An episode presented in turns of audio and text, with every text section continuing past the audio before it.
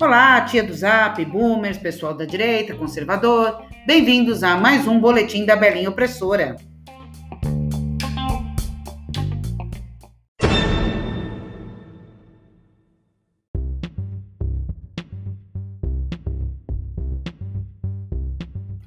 Bom dia a todos, menos para João Dória.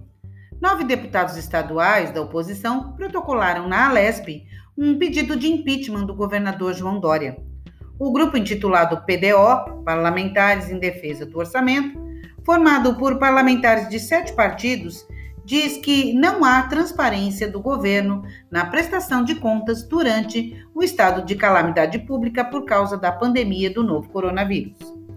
A notícia é do mês passado, mas com os acontecimentos de ontem no Rio de Janeiro, será que não está mais próximo o afastamento de João Dória do governo de São Paulo? As irregularidades na prestação de contas, no gasto dos recursos para o combate do coronavírus, a insatisfação da população com o prolongado confinamento, a falência de inúmeras empresas no Estado, o repúdio do funcionalismo público pela reforma previdenciária estadual, que retirou inúmeros direitos, o rompimento com o presidente Bolsonaro, realmente fazem de João Agripino Dória Júnior um dos governadores menos populares do país. Eu só espero que o dia de João Dória esteja por chegar, logo, logo. E você, tia Zap, o que, que você acha do João Dória? Comenta para mim lá no Twitter, por favor.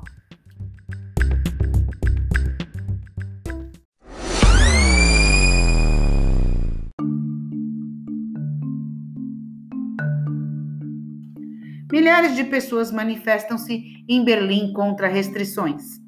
Cerca de 20 mil pessoas protestavam hoje pela manhã, junto ao portão de Brandemburgo, contra as restrições impostas para conter a pandemia de Covid-19, numa manifestação proibida pelo município, mas autorizada pelo tribunal. O governo regional de Berlim proibiu a manifestação, apontando que, em protestos semelhantes realizados nas últimas semanas, os manifestantes não respeitaram regras como o uso de máscaras ou distanciamento. Mas os organizadores recorreram à justiça e um tribunal autorizou a manifestação. O tribunal determinou que o uso de máscaras no protesto não é obrigatório, mas que os participantes devem manter uma distância de um metro e meio entre si. O que as imagens mostram não está sendo respeitado.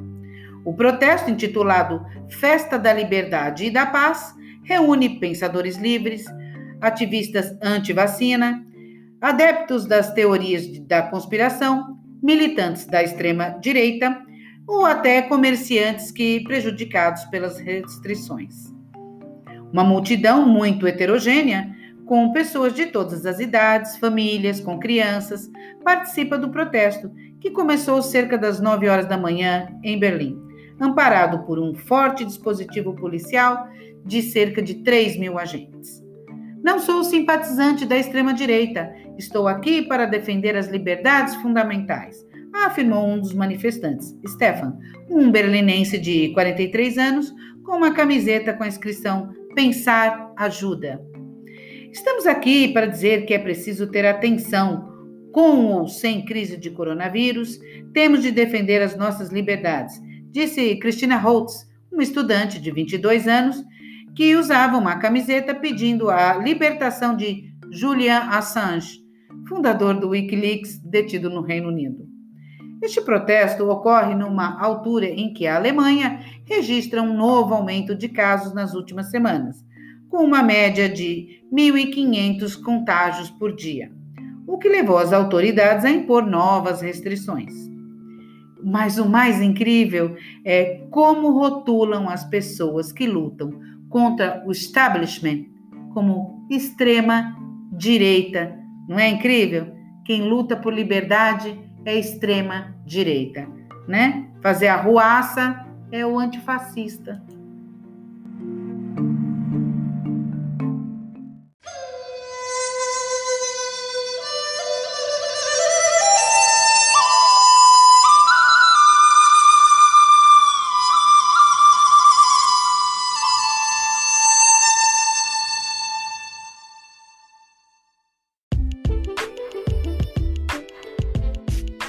E lá vem notícia bizarra da China. Desperdício alimentar. Campanha ameaça controlar refeições na China.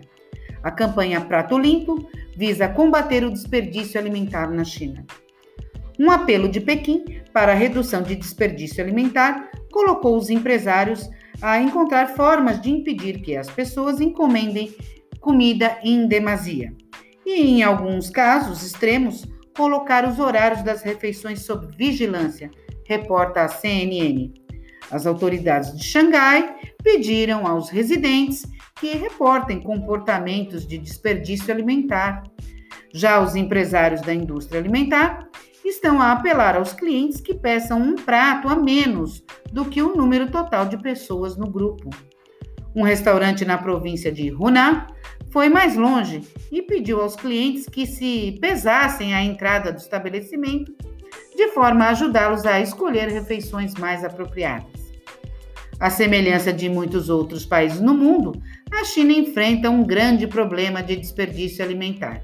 Em 2015, o país desperdiçou comida suficiente para alimentar de 30 a 50 milhões de pessoas durante um ano. O presidente chinês Xi Jinping anunciou a campanha Prato Limpo no dia 11 de agosto para combater o desperdício alimentar, que apelidou de chocante e angustiante. Com medidas mais rigorosas a caminho, o principal órgão legislativo da China anunciou que analisará a aprovação de leis contra o desperdício alimentar. E aí, tia do Zap, isso aí é para evitar desperdício alimentar ou é para evitar que os mais pobres, como morcegos, cachorros, escorpiões, grilos, passem fome? Será que é isso?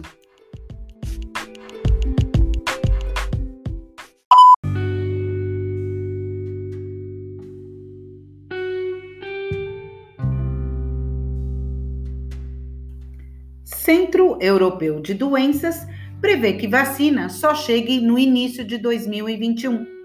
O Centro Europeu para a Prevenção e Controle das Doenças estima que, na melhor das hipóteses, a vacina para a Covid-19 chegará no início de 2021, mas frisa que a Europa está muito mais bem preparada do que há seis meses.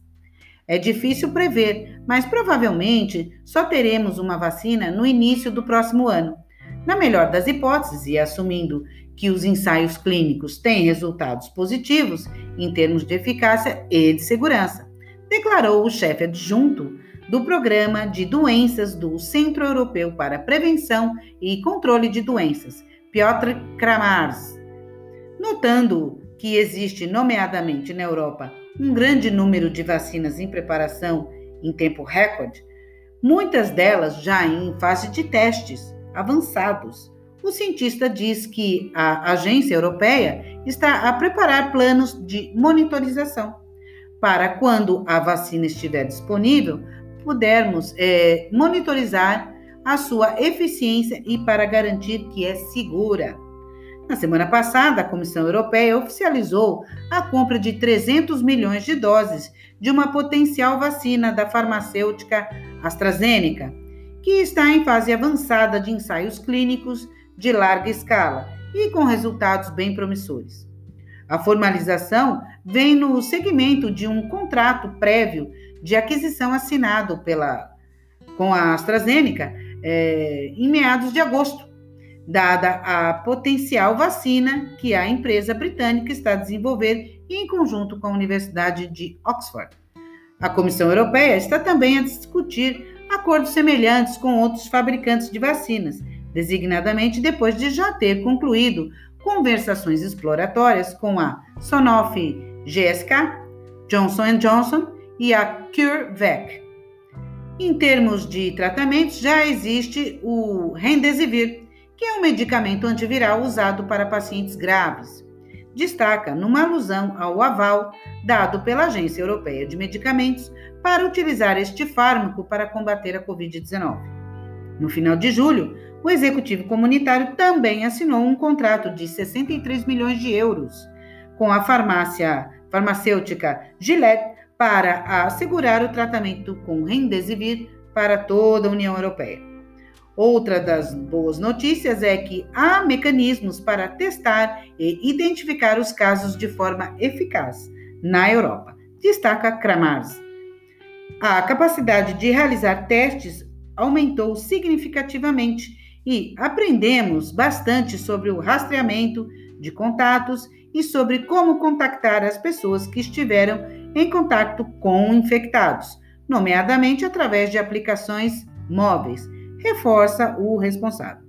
E assegura: estamos muito mais bem preparados para enfrentar a pandemia do que estávamos na primavera. Desde logo, porque os países aprenderam muito com esta primeira fase e por isso já há bastante preparação nos serviços de saúde. Em todo caso, o especialista antecipa um período difícil de ressurgimento das infecções nos próximos meses, que poderá coincidir com a época de gripe normal, razão pela qual adianta que o Centro Europeu já está a pedir aos Estados-membros que se preparem para isto. Sediado na Suécia, o Centro Europeu para Prevenção e Controle de Doenças tem como missão ajudar os países europeus a dar resposta a surtos de doenças. Como vocês podem ver, aqui na Europa é tudo decidido em conjunto. É um globalismo forte. Ninguém decide sozinho o que quer fazer para o seu país em termos de pandemia, em termos de economia, em termos de tudo, minha gente. Vai pensando aí no globalismo, vai.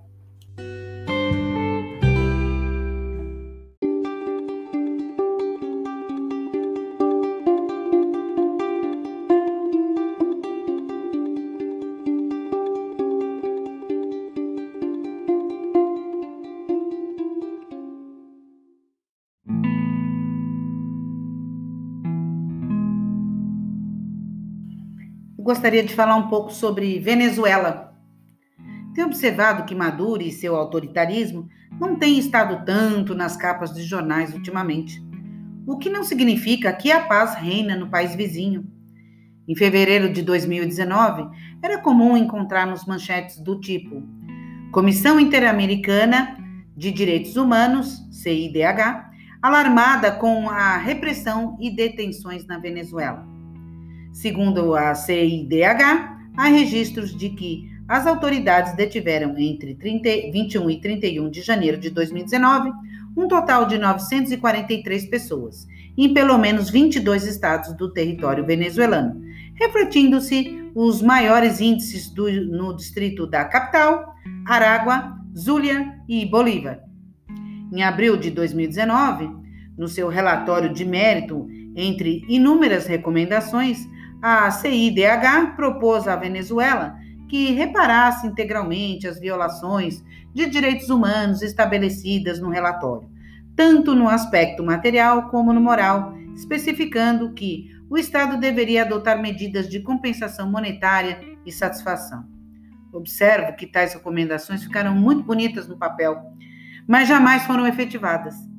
Procurei saber o que estava acontecendo na Venezuela e as manchetes não são nada animadoras. Venezuela. Oposição teme que país se converta numa base militar iraniana. O Supremo Tribunal de Justiça da Venezuela suspendeu hoje a direção dos partidos de esquerda, Bandeira Roja, que é oposição, e Compromisso País, COMPA, afeto ao regime, ordenando que sejam reestruturados, nomeando-lhes uma junta de direção provisória. Ou seja, até o partido eles querem mandar quem vai dirigir o partido, mesmo sendo de oposição. Nicolás Maduro prolonga a quarentena até 13 de setembro na Venezuela. O Ministério Público da Venezuela anunciou esta quarta-feira que ordenou a investigação sobre um eventual tratamento cruel contra cidadãos que não cumprem medidas preventivas da Covid-19 no país, como o uso de máscaras ou posse de um salvo-conduto para circular. Maduro expulsa embaixadora da União Europeia. Venezuela treina 40 mil presos para defenderem o país de invasão norte-americana. Um desastre irreparável. 79% da Venezuela em pobreza extrema. Vendo tudo isso que está acontecendo aí ao lado, Eu fico imaginando como a esquerda brasileira é imoral. Denuncia Jair Bolsonaro na corte de Haia por genocídio e aplaude um tirano comunista sangrento. É por essas razões que eu digo, reafirmo, eu tenho nojo de comunista. Eu tenho pena da Venezuela.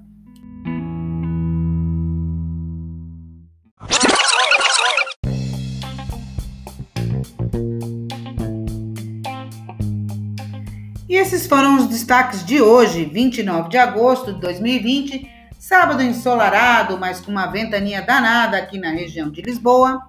Eu espero que gostem, comentem e principalmente compartilhem o podcast nas suas redes sociais.